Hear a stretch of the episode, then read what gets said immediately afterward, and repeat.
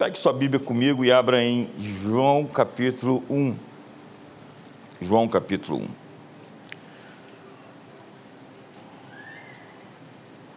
Vamos ler o verso número 1, João 1, 1. Diz assim a Bíblia: No princípio era o Verbo, e o Verbo estava com Deus, e o Verbo era Deus.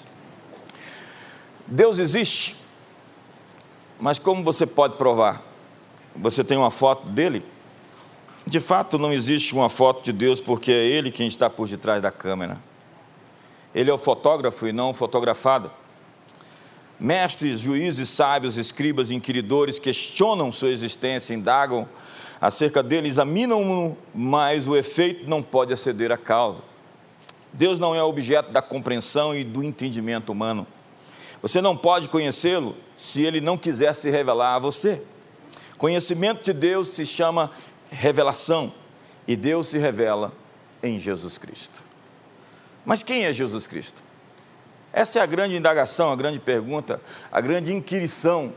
Ele foi um gnóstico, um mestre da nova era, um modernista, um humanista secular. No Monte Hermão, ele dispara uma pergunta: Quem dizem os homens que eu sou? Então Pedro se levanta e diz: Tu és o Cristo, o Filho do Deus vivo. Jesus disse: Bem-aventurado és tu, Simão Barjonas, porque não foi carne nem sangue quem tu revelou, mas meu Pai que está no céu. Portanto, eu te digo que tu és Pedro, e sobre essa pedra edificarei a minha igreja, e as portas do inferno não prevalecerão contra ela. A resposta a essa pergunta, quem é Jesus, é a pedra sobre a qual estamos postos. Pergunte para a pessoa do seu lado: quem é Jesus? Hoje, o nome mais citado na Enciclopédia Britânica, o nome mais citado na internet, na Enciclopédia Britânica, o nome mais citado na história é Jesus. Mas nós não entendemos ainda quem é Jesus. Jesus é mais do que simplesmente um homem, ele é o Criador da vida, da história e da nossa civilização.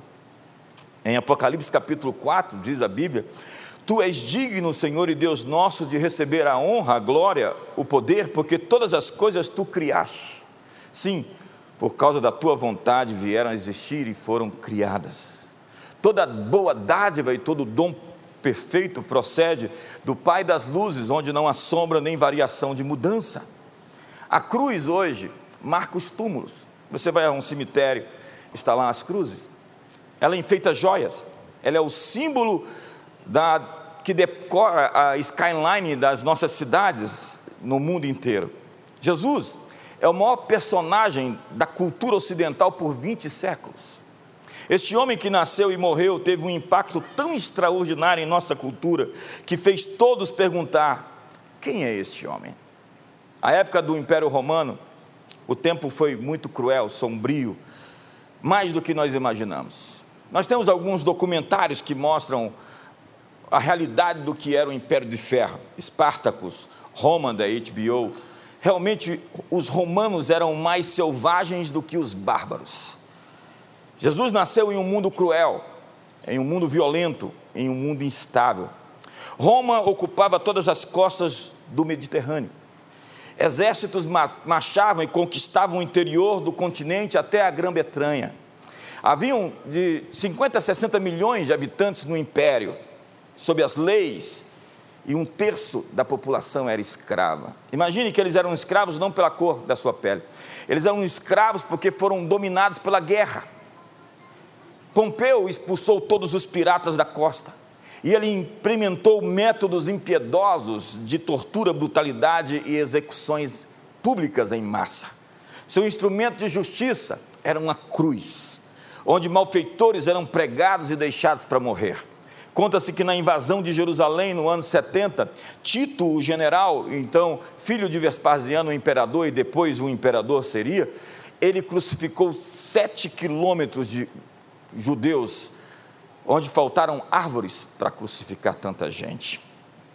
Eu estava no Museu de Jerusalém outro dia, e eu estava vendo um dos nobres que tinham sido crucificados por uma rebelião onde estava o seu pé cravado com um desses pregos. Era natural, era normal pessoas serem crucificadas naquela época.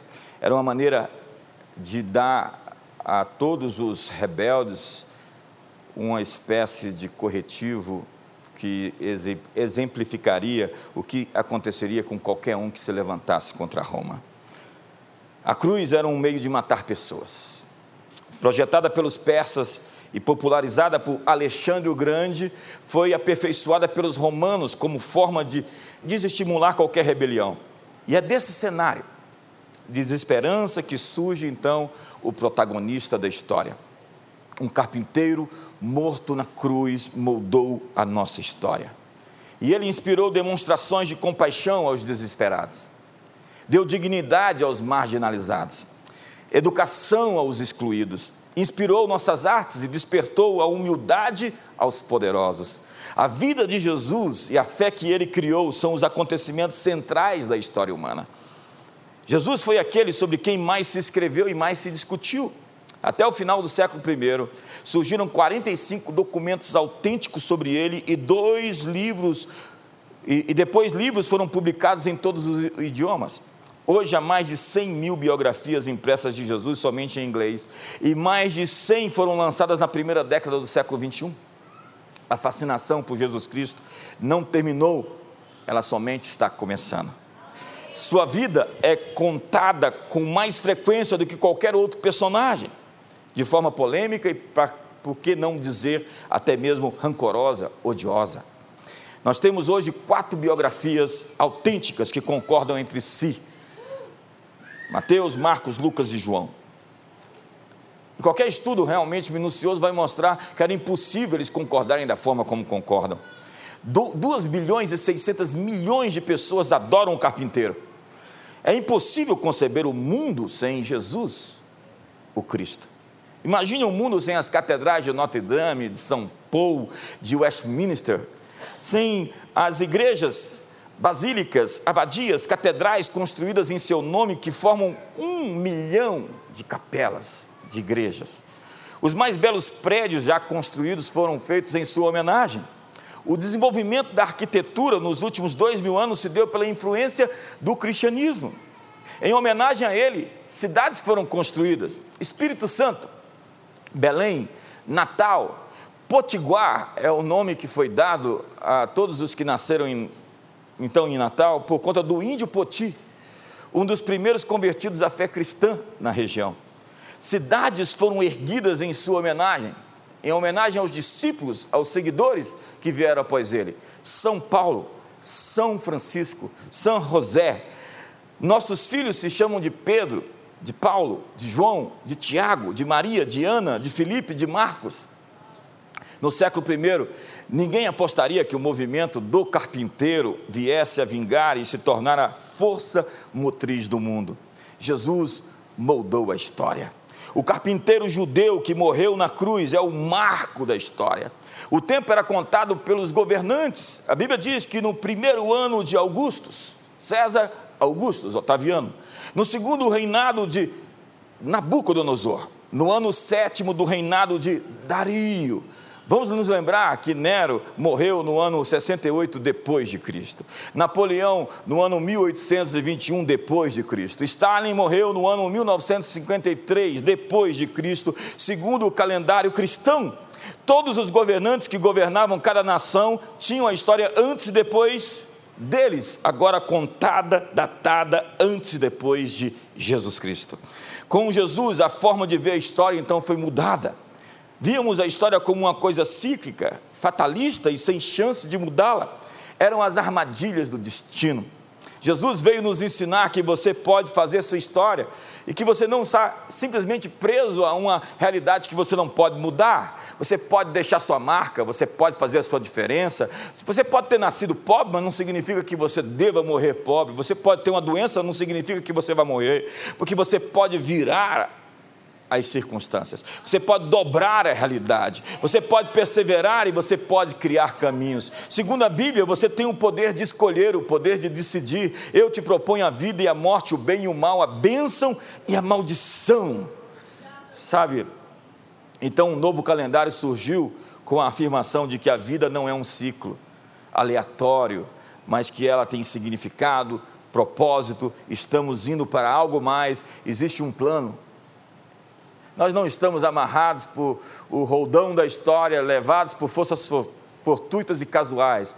Nós estamos sendo conduzidas por mãos invisíveis, bondosas e amorosas para o nosso destino. Então você não é um acidente, mas o resultado de planejamento estratégico de uma mente brilhante e apaixonada. Jesus moldou as artes, a poesia, a escultura, a pintura, as mais belas sinfonias foram consagradas a Ele. Sem Jesus não há Dante, que agora estão querendo cancelar a Dante, por causa da sua divina comédia, que moldou a língua italiana. Cancelar a divina comédia é o mesmo que cancelar a própria língua da nação italiana, que hoje também tem eleições, e uma conservadora deve vencer depois de muito tempo como aconteceu agora recentemente na Suécia e como vai acontecer no Brasil esse mês.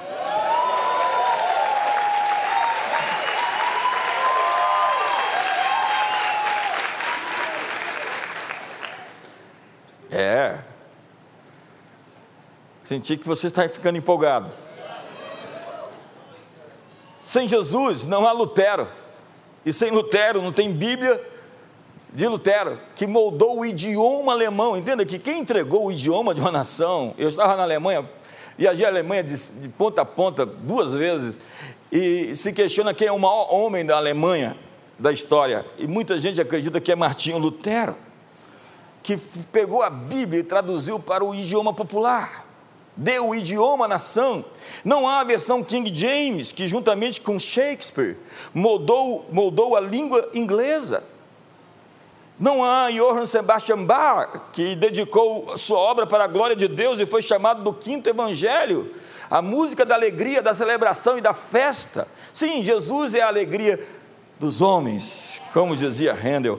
Não haveria a Capela Sistina, a última ceia de Da Vinci. Simplesmente sem Jesus, o mundo ocidental e a sua civilização não existiria. Sem Jesus, não há uma visão transcendente da realidade. Sem Ele, nós ficaríamos reduzidos à visão natural das coisas, ainda presos à adoração à natureza. João diz: o Verbo habitou entre nós, cheio de graça e de verdade. Paulo declara: tudo orbita em torno dele, todas as coisas se concentram e se focalizam nele. E ainda afirma que todos os tesouros da sabedoria e do conhecimento de Deus estão ocultos nele. Ele é o autor da vida. Ó oh, profundidade, tanto da sabedoria como do conhecimento de Deus. Quão insondáveis são os teus juízos, inescrutáveis os teus caminhos. Quem conheceu a mente do Senhor, ou quem foi o seu conselheiro, ou quem lhe deu a ele primeiro para que ele viesse a ser recompensado, porque dele, para ele, por meio dele são todas as coisas, a ele seja a glória para sempre. Então o profeta, os profetas dizem: Ele está vindo, se preparem, Ele está chegando e o seu nome é maravilhoso, Conselheiro, Deus forte, Pai da eternidade, Príncipe da paz. A Virgem conceberá um filho e o seu nome será Emanuel, Deus conosco. Sim, em Jesus, Deus veio à terra, o céu veio à terra. Na teologia de Paulo, Cristo é tudo o que de Deus pode ser conhecido mas Ele é tudo de Deus que existe. De fato, não há mais em Deus do que há em Cristo Jesus. Segundo o credo de Atanaso, a encarnação não aconteceu pelo rebaixamento da divindade em humanidade, como se a divindade pudesse sofrer mudança, mas pela elevação da humanidade em divindade. O escritor de Hebreus diz que ele é a imagem do Deus invisível, o primogênito de toda a criação, o resplendor da glória de Deus que sustenta todo o universo pela palavra do seu poder. Jesus não é a representação de Deus, ele é a presença de Deus. Ele não era Deus apresentado, mas Deus presente, Deus conosco, Deus conhecido pela visão, pelo toque, pela fé. Em Um Mestre Inesquecível, Augusto Cury diz: criticando, duvidando e investigando as quatro biografias de Jesus, os evangelhos em várias versões, o primeiro resultado é que descobri que o homem que dividiu a história na terra não poderia ser fruto de uma ficção humana, ele não cabe no imaginário humano. Um teólogo católico da Universidade de Nova York diz: se Jesus não tivesse existido, ele não poderia ter sido inventado. Cury me encontrou um dia em Fortaleza, num evento nosso, e ele me disse: Eu sou criador de personagens, eu crio obras de ficção. É impossível criar Jesus Cristo de Nazaré. O impacto que Jesus teve em todos os aspectos da nossa vida são imensuráveis. Ele reformulou a história e acredite, ele ainda não terminou. Na Grécia e em Roma, os fortes e bonitos eram objetos de admiração. Fracos e pobres não tinham nenhum valor. Sêneca escreveu: Nós afogamos as crianças que nascem doentes e débeis. Crianças do sexo feminino eram mortas porque nasceram com o sexo errado. Em Jesus, então, as mulheres receberam um novo status. Como diz o apóstolo Paulo, de Sarte não pode haver judeu, nem grego, nem escravo, nem livre, nem homem, nem mulher, porque todos vós sois um em Cristo Jesus. Thomas Carril afirma que essa foi a primeira expressão de igualitarismo na história da literatura, onde homens e mulheres são postos de igual forma. A abolição da escravatura, a elevação das mulheres foram predominantemente erguidas por pessoas que amavam e adoravam o carpinteiro, Jesus. William Wilberforce e o seu Kubrick Kaplan, na Inglaterra, foi o deputado da Câmara dos Comuns que sancionou a lei contra a escravidão em seu país. Sim, Jesus mudou a visão política do mundo. Dai a César o que é de César. Essa é uma das afirmações mais poderosas da história política. No mundo antigo, o Estado usava a religião para oprimir as massas. Faraó era um deus, os Césares eram deuses, Alexandre o Grande era um filho dos deuses. A noção sobre os limites de poder dos governantes vem de Agostinho de Hipona, de Martinho Lutero, os puritanos da abadia de Westminster. Direitos e dignidade, na Declaração de Independência dos Estados Unidos de 4 de julho de 1776, vieram da ideia de direitos inalienáveis, direitos que, somos, que, que, que nós recebemos de Deus e não dos homens. Boa parte daquela declaração foi tirada dos púlpitos da igreja, como também afirmava o grande jurista Alex Tocqueville com seu livro A Democracia Americana. Mas de onde vêm essas ideias de liberdade, de livre comércio, de liberdade de expressão, de liberdade de opinião. Foi na abadia de Westminster que o poeta John Milton, o maior poeta inglês, disse: Se a mentira é mentira, deixa ela falar. Dê a ela a mesma condição que a verdade pode se expressar. E vamos ver quem tem solidez para permanecer e durar. A ideia era: deixe as várias vozes falarem e vamos ver o que vai permanecer depois de um final de semana. Jesus morreu na sexta-feira e uma mentira durou somente um final de semana, porque no domingo de manhã.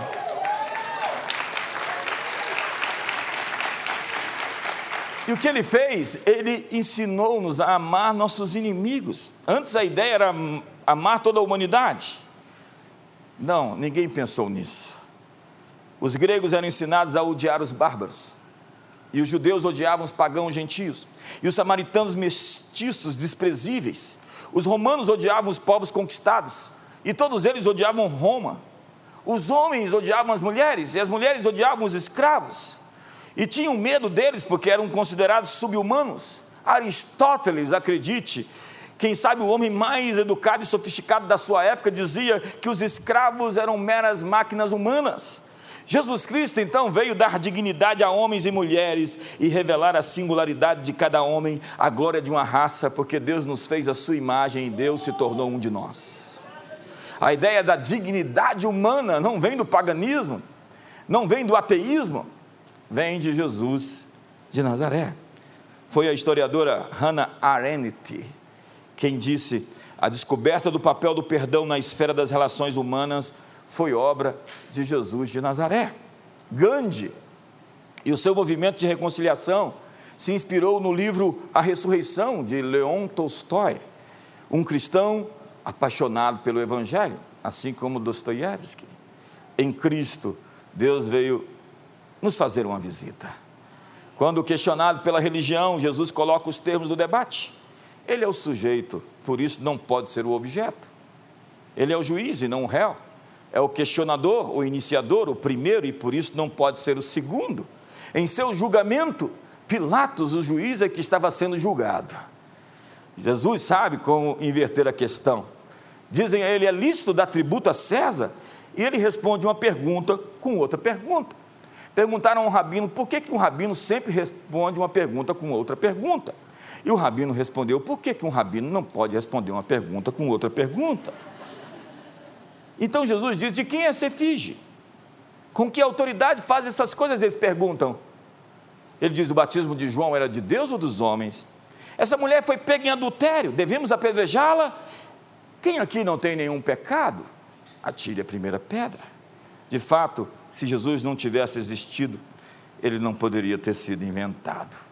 Alguns sábios desejam questionar a sua existência, seus milagres, a veracidade dos acontecimentos narrados nos evangelhos, mas qualquer pessoa de bom senso dobraria seus joelhos ao conhecer sua história, a sabedoria de Jesus, a sua inteligência emocional, em cada ponto, em cada vírgula no evangelho, me faria converter outra vez, muitas vezes. Como alguns pescadores, Pedro, Tiago, João, poderiam escrever uma, uma ficção tão original, tão exuberante, tão cheia de criatividade sem precedentes. Alguns soldados foram prendê-lo e voltaram de mãos vazias. Voltaram e foram indagados: vocês não o trouxeram? Ele disse: Nós paramos para ouvi-lo por um minuto. Ninguém falou como este homem. Milhares morreram recusando negar o seu nome. Nos circos romanos, no Coliseu, eles eram jogados às feras. Nero os amarrava em postes, colocava velas ao redor e os acendiam a noite inteira. Cristãos estavam queimando, recusando-se a negar o nome daquele que tinha sido morto e reviveu. Sua biografia de três anos e meio é sem dúvida a maior história de todos os tempos. Buda havia dito: Não olhe para mim, olhe para o meu ensino. Jesus disse: Venham até a mim. Buda buscou a iluminação, Jesus disse: Eu sou a luz do mundo. Quem me segue jamais andará em trevas. Jesus não é o exemplo de algo, ele é o próprio algo. Os profetas da religião buscaram Ele é a razão de tudo que já aconteceu e acontece até hoje. Ele é uma pessoa e não somente uma força. Ele é mais do que um conceito, uma filosofia. Ele é, de fato, perturbadoramente real. Tudo foi feito por Ele, sem Ele, nada do que foi feito se fez. Ele é a sua origem, você veio dele. Agora, ou você acredita que Ele é tudo isso, ou desconsidere-o completamente, como diria C.S. Lewis. Aos que dizem por aí que ele tinha boas ideias e foi um bom rapaz, apenas um profeta, ou quem sabe um grande homem do passado. Sabe, ninguém é um bom homem, uma boa pessoa se sai dizendo mentiras sobre si mesmo. Jesus disse: Eu sou o caminho, a verdade e a vida, e ninguém vem ao Pai senão por mim. Eu sou a ressurreição e a vida, e quem crê em mim, ainda que morra, viverá. Eu sou a porta Ninguém falou mais sobre si mesmo. Eu sou. Ninguém fez essa afirmação da sua identidade, como Jesus disse. Ele disse: Eu não preciso da validação de vocês para ser quem eu sou. Eu vim do céu. Então, ou Jesus é quem ele diz que é, ou ele não é ninguém.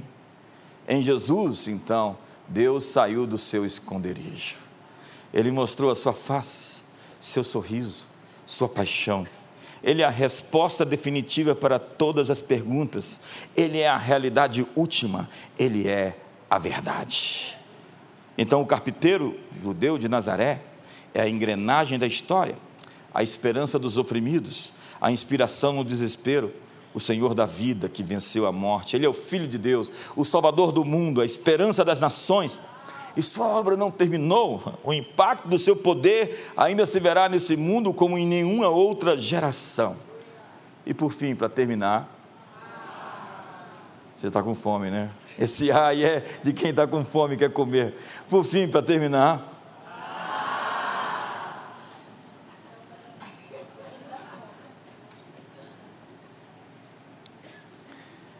Jesus não é apenas alguém que passou pela história.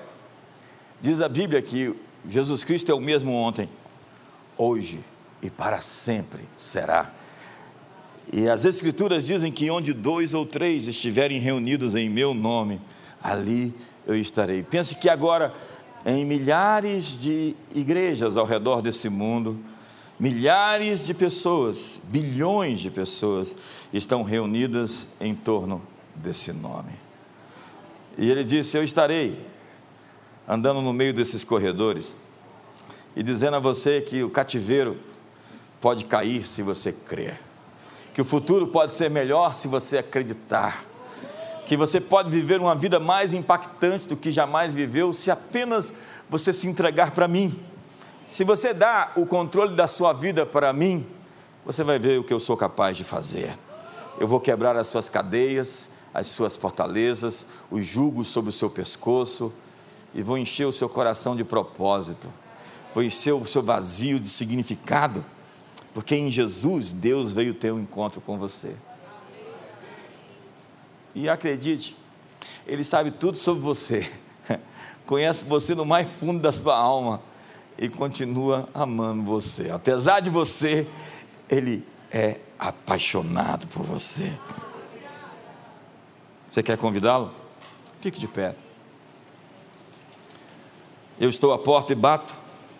Se alguém abrir a porta e me convidar para entrar, eu vou entrar. Feche seus olhos e diga: Jesus.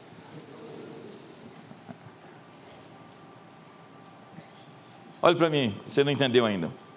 Eu chego lá em casa, antes de dormir, eu falo, Alexa, acende uma luz. e aí ela está esperando o meu comando. Quando você fala Jesus, o universo acende.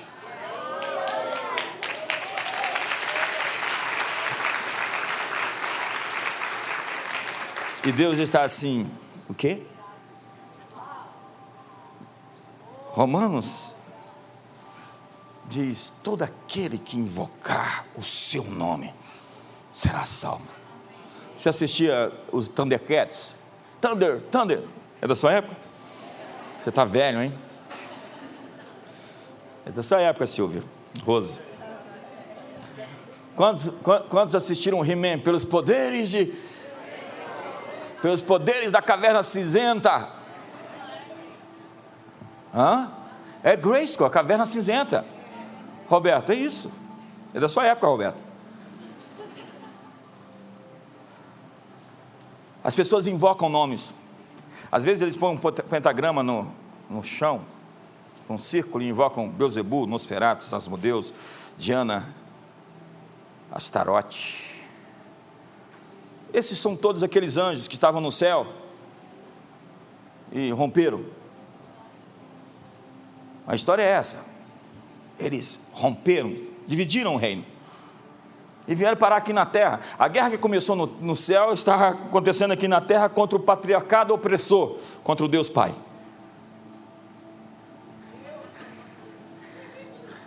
Não é isso? E aí querem reinventar o homem, reinventar a sociedade, e o que eles falam hoje é de uma nova civilização.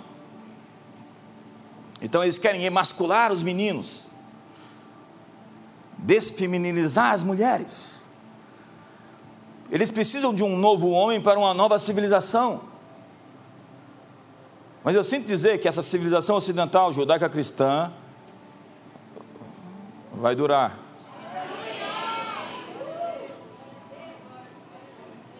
Onde eu estava?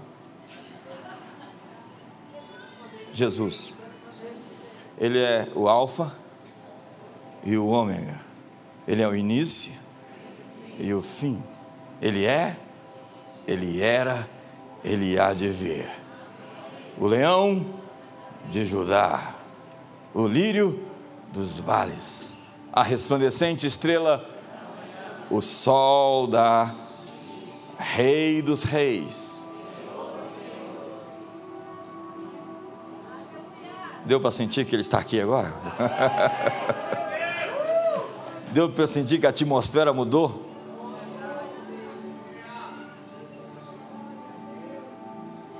Então, descruze os braços. Relaxe. Feche seus olhos. E diga: Jesus. Diga: Jesus.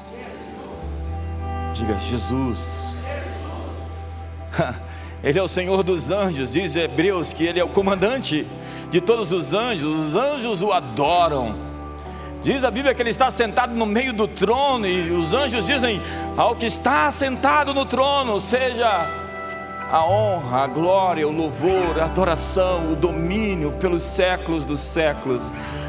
Poderoso Deus, poderoso Deus, Jesus, levante as suas mãos hoje seja tocado pela Sua presença, seja invadido pela Sua glória. Diga Jesus, diga Jesus. Quando você estiver em perigo, diga Jesus. Quando as coisas estiverem apertadas, diga Jesus. Quando o inimigo vier contra você, diga Jesus. Quando o mal tentar te assolar, diga Jesus.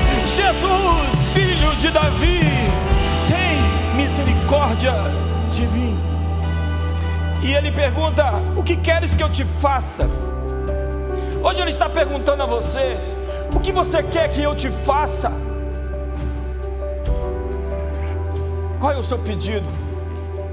Quais são as suas razões? Você quer um sinal? Isso é tão pouco para mim. Ele sustenta o universo. E ele diz: Até agora nada tem despedido. Pedi e recebereis para que a vossa alegria seja completa. Se estiverdes em mim, e as minhas palavras em vós, pedireis o que quiserdes e vos será feito. Pedi e se-vos-á, batei e a porta se abrirá. Buscai e encontrareis. Jesus, Jesus, nome sobre todo nome, nome sobre esse câncer acima desse câncer que você carrega no corpo. Então esse câncer pode sumir, desaparecer. Ao seu nome, o câncer, a doença se dobra. A fadiga, o cansaço, a depressão, a angústia, o divórcio, a dívida, uma vida pobre e miserável arrastando. Jesus! Ao invocar o seu nome, todos os inimigos estremecem todas as forças da maldade começam a recuar. Jesus, em seu nome, demônios caem em seu nome, doenças são curadas em seu nome, a justiça desce do céu como um orvalho em seu nome, a glória de Deus se manifesta. Jesus, Jesus, levante as suas mãos, Jesus, Jesus.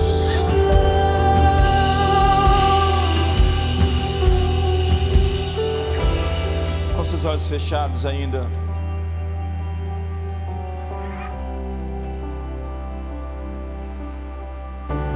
E muitos anos atrás, eu convidei Jesus para se sentar no trono da minha vida. Eu já não era mais dono dessa vida. Eu entreguei minha existência, meu mundo, minhas dores, meus fracassos, minhas vitórias, tudo o que eu sou, tudo o que tenho em Suas mãos. Minha vida mudou radicalmente, acredite. E hoje Ele está batendo no seu coração, dizendo: Posso fazer o mesmo? Posso entrar? Você me convida? Faça o convite, diga comigo todos vocês, Jesus, entra no meu coração. Jesus, seja o dono da minha vida. Jesus, eu vim de ti. Nasci nesse mundo por tua causa. E devolvo a ti tudo o que sou, o que tenho nesta manhã. Põe em mim o teu Espírito Santo. Eu quero nascer outra vez da água e do Espírito. Eu quero a tua vida em mim, em meus pensamentos.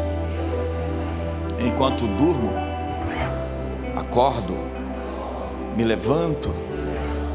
Jesus, entra em minha casa, na minha família, quebra os meus grilhões, rompe as minhas cadeias. Jesus, Tu és o libertador. E hoje eu dou a Ti tudo que eu não posso realizar, todas as coisas que me prendem, tudo que luta contra mim, me defenda dos inimigos mais fortes, das forças que lutam contra o meu destino. Hoje rege a minha vida, guia os meus caminhos, me leva ao teu plano, teu propósito. Jesus, eu sou teu. Mais uma vez, mais uma vez, eu entrego minha vida em tuas mãos.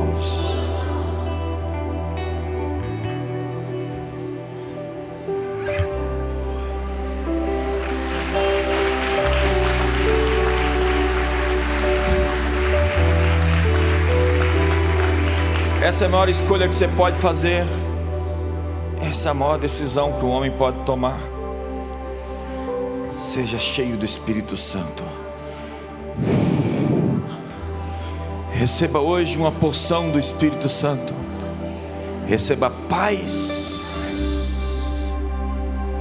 Viva em paz. Durma em paz. Receba a tranquilidade de quem é cuidado pelo Senhor de todo o universo.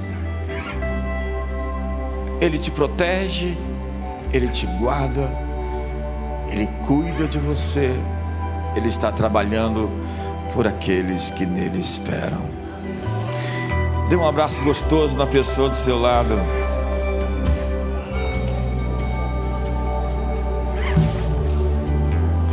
Jesus Jesus, Jesus, Jesus.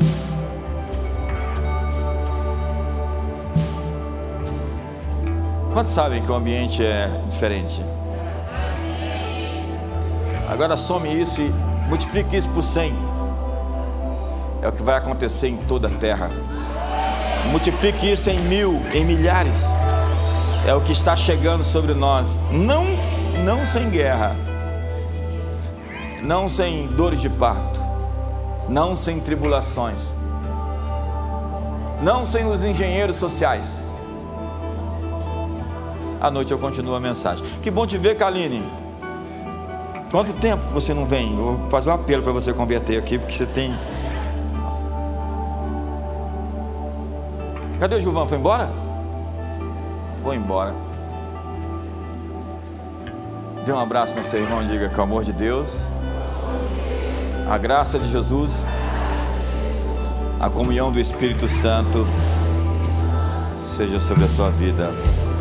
Diga para ele assim: hoje eu vou deixar você pagar o meu almoço.